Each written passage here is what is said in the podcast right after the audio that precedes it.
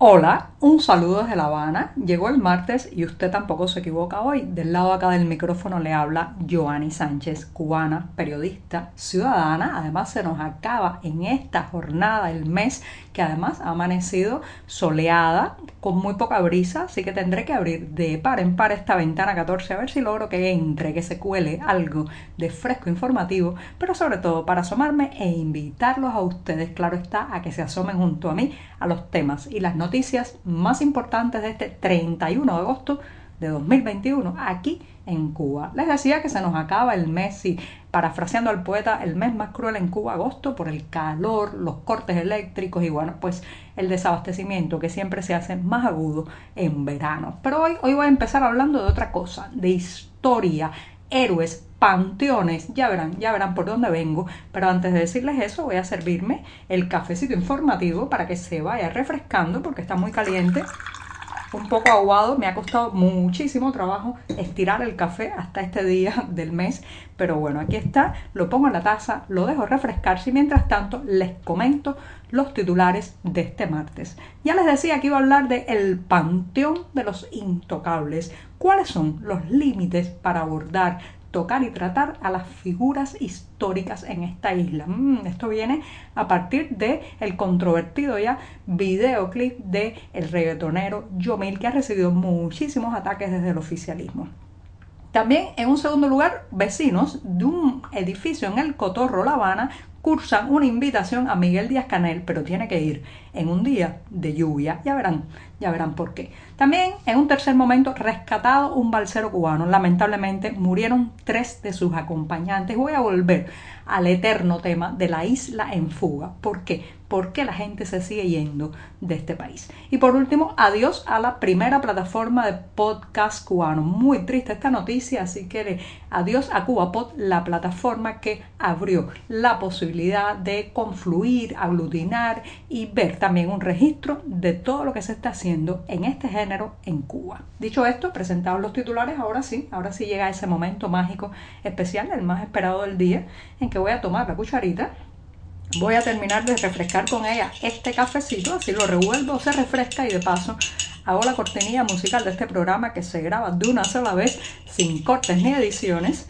Y ahora sí me voy a dar ese sorbito amargo y siempre, siempre necesario que comparto con ustedes desde diciembre de 2018. Después de este buchito les dije que estaba aguado, pero está sabroso, todavía caliente para despertarse informativamente, los invito justamente a que pasen por las páginas del diario digital 14medio.com que un grupo de reporteros, periodistas y editores hacemos siempre sobre la temática cubana. También hay noticias internacionales, pero básicamente sobre esta isla. Y hablando de eso, me voy, me voy a la primera cuestión del día. Ya lo habíamos comentado aquí la pasada semana que el videoclip del artista, el reggaetonero Roberto Hidalgo Puentes, más conocido por su nombre artístico. Yomil, el, el videoclip de su tema musical de Cuba Soy, ha levantado, señoras y señores, una verdadera polémica, especialmente una polvareda de ataques desde las voces oficiales que culpan a Yomil de utilizar los rostros de eh, héroes de la independencia cubana, figuras históricas y también de la cultura nacional para, pues a través de una edición con tecnología muy moderna, ponerlos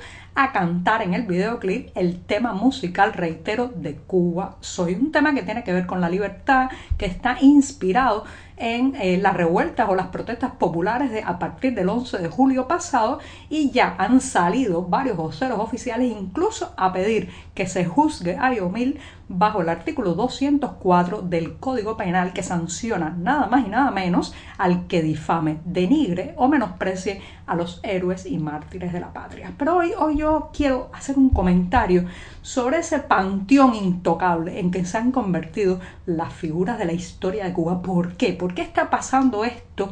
¿Por qué un ciudadano, un ciudadano actual, un ciudadano de la Cuba de hoy puede ser juzgado bajo este artículo eh, al tomar rostros de figuras históricas y ponerlos en un videoclip a cantar un tema musical? Ni siquiera eh, pues eh, los, los coloca en otro tipo de acciones que podrían pensarse más denigrantes, sino simplemente a interpretar una canción libertaria, una canción popular enfocada en las ansias de cambio democrático en esta isla. bueno, señoras y señores, les voy a decir por qué yo creo que ocurren estas cosas en Cuba. Bueno, porque el Partido Comunista ha creído que la historia de este país es un patrimonio de ellos, sí, un patrimonio del PCC y que son ellos los que tienen, los que son dueños de la memoria, guardianes de la historia, cancerberos de nuestro legado y a ellos les pertenece por completo el manejo de figuras históricas como Antonio Maceo, José Martí, Julio Antonio Mella, Ignacio Gramonte. Ellos son los únicos que pueden hurgar, tocar y manipular, parece ser, según se han creído ellos mismos, a esas eh, figuras, a esos héroes de la independencia, a esas personalidades también de la historia posterior cubana. Y eso ha sido así porque se han creído su propia mentira, de que son una especie de continuidad, legado de nuestras guerras de independencia, que aquellos hubieran sido como estos, estos hubieran sido como aquellos en relación con el oficialismo cubano y para nada terminaron creyéndose sus propias mentiras y ahora no nos dejan tocar nuestra historia, la que nos pertenece, la que por derecho propio debería poder ser asumida, interpretada y pues llevada a eh, la cotidianidad por cada cubano. O sea, el PCC se ha creído realmente que él tiene la llave de los siete sellos donde se guarda la historia cubana y sus figuras. También porque nunca han entendido, esto es importante, que humanizar, acercar y querer, además de interpretar y añadir a la cotidiana una figura, es una mejor manera de quererla y de tenerla en cuenta. Nunca les ha gustado humanizar porque ya saben, son es un sistema, el modelo cubano actual es un sistema que endiosa, que encartona, que vuelve intocable a sus líderes y como tal, pues también lo ha intentado hacer con la historia sin comprender que nada acerca más a un héroe de la independencia, a un cubano actual, que poderlo llevar a su cotidianidad, que poderlo ver como uno, uno un similar, un igual, cuestionarse incluso qué hubiera hecho esa persona en estas circunstancias. También, también saben lo que pasa, se adueñaron tanto del concepto Cuba, pusieron tan estrictos límites a quien podía o no llevarse gentilicio, a qué acto podía o no entrar dentro de la categoría de cubanidad, que entonces, bueno, pues terminaron convirtiendo la patria en un esperpento y el altar de nuestros héroes en un panteón intocable caricaturesco y sin matices. Eso ha pasado también, pero por último, y esto a mi juicio es lo más importante, es lo que más les molesta y por eso han saltado con tanta ira y con tanta fobia a eh, pues la incorporación de estas figuras históricas en el videoclip, reitero, del reggaetonero Yomil, bueno, porque temen, temen que el futuro, el futuro no será tan magnánimo con ellos, y el futuro cubano no será tan benevolente con los actuales jerarcas del Partido Comunista y sus dirigentes, los que han sido y los que son. Ellos lo saben, que los jóvenes del 2050 en esta isla, eso, entre ellos estarán algunos de mis nietos, no estarán interesados en sumar sus rostros, sus verdaderos rostros de cartón a un videoclip,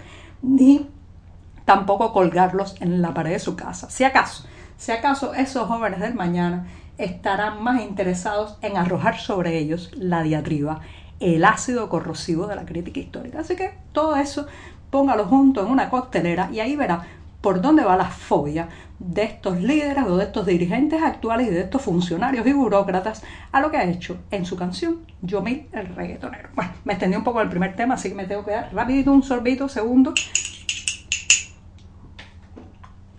Y aquí me voy con una invitación. Ayer hablábamos aquí de estos recorridos oficiales, Miguel Díaz Canel de un lado para otro de la isla, yendo incluso a los barrios donde las protestas populares de julio pasado fueron más explosivas, para intentar tapar, poner parches en los huecos de la inconformidad social, de las demandas, y en toda esa estructura vertical, personalista, eh, populista, de que él tiene que desde arriba mirar y decidir qué se va a hacer, bueno, pues algunos vecinos le han tomado la palabra y en el cotorro, al menos 10 familias que viven en un edificio que por años ha tenido graves problemas de techo, se filtran, hay goteras desde el techo. Cada vez que llueve, pues estos vecinos han cursado una invitación a Miguel Díaz Canel. Así mismo le han dicho que está, lo están invitando a que pase por ese lugar que haga uno de sus recorridos en el biplanta de La Gomera, como se le conoce al inmueble de dos pisos y diez apartamentos, y que eh, bueno vaya allí para que vea el, la zozobra con que ellos viven permanentemente anegados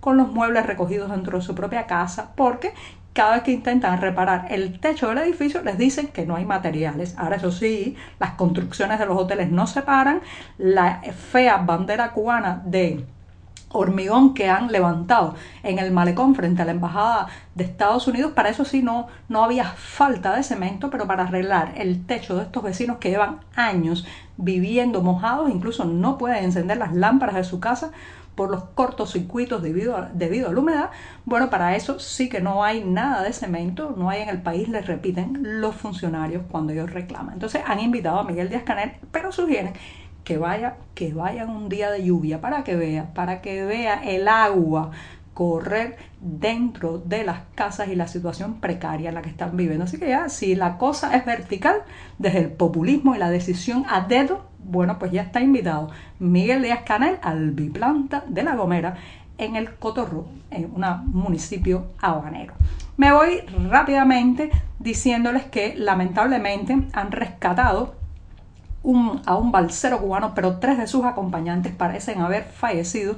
Iban en una balsa improvisada, pasaron 10 días a la deriva y fue rescatado por la Guardia Costera de Miami Beach esta semana. Esto es muy triste, señoras y señores, porque la isla sigue en fuga y uno se pregunta, ¿qué ha pasado que todavía eh, continuamente la gente pone sus sueños fuera de este país? Bueno, porque la crisis se profundiza y también el 11 de julio eh, dejó en algunos, como esta servidora, mucha esperanza por un cambio democrático pronto, pero en otros dejó una gran desazón, la desazón de ver la represión que ha desatado el oficialismo cubano después de eso. No sabemos, no sabemos si estos jóvenes que escapaban participaron en alguna de esas protestas y temían las represalias, temían ser encarcelados como tantos otros han quedado tras las rejas después de ese 11 de julio. No sé si podremos saberlo. Eh, hay uno de ellos, el único que fue rescatado, que está en muy mal estado, deshidratado y ha tenido que ser llevado a un hospital en Florida. Pero lo cierto es que la pregunta sigue siendo ¿por qué?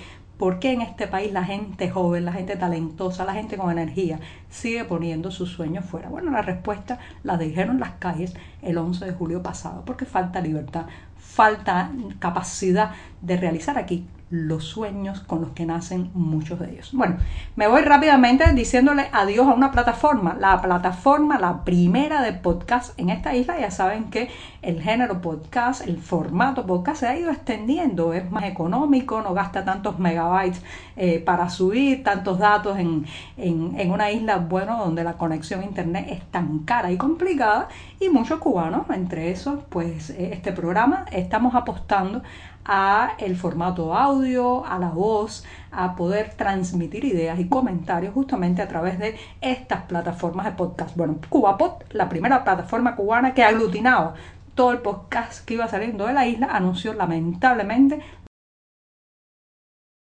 explicación muy honesta donde hablan sobre todo de problemas económicos y es muy triste que esto pase, de verdad. Eh, era imprescindible a mi juicio tener ese glosario, ese grupo de podcasts aglutinados ahí, pero les digo, adiós CubaPod, bienvenido CubaPod, porque estoy seguro que pronto regresará, si no esta plataforma, otra, porque el podcast, señoras y señores, llegó para quedarse. Muchas gracias esta mañana que será miércoles, el día atravesado de la semana.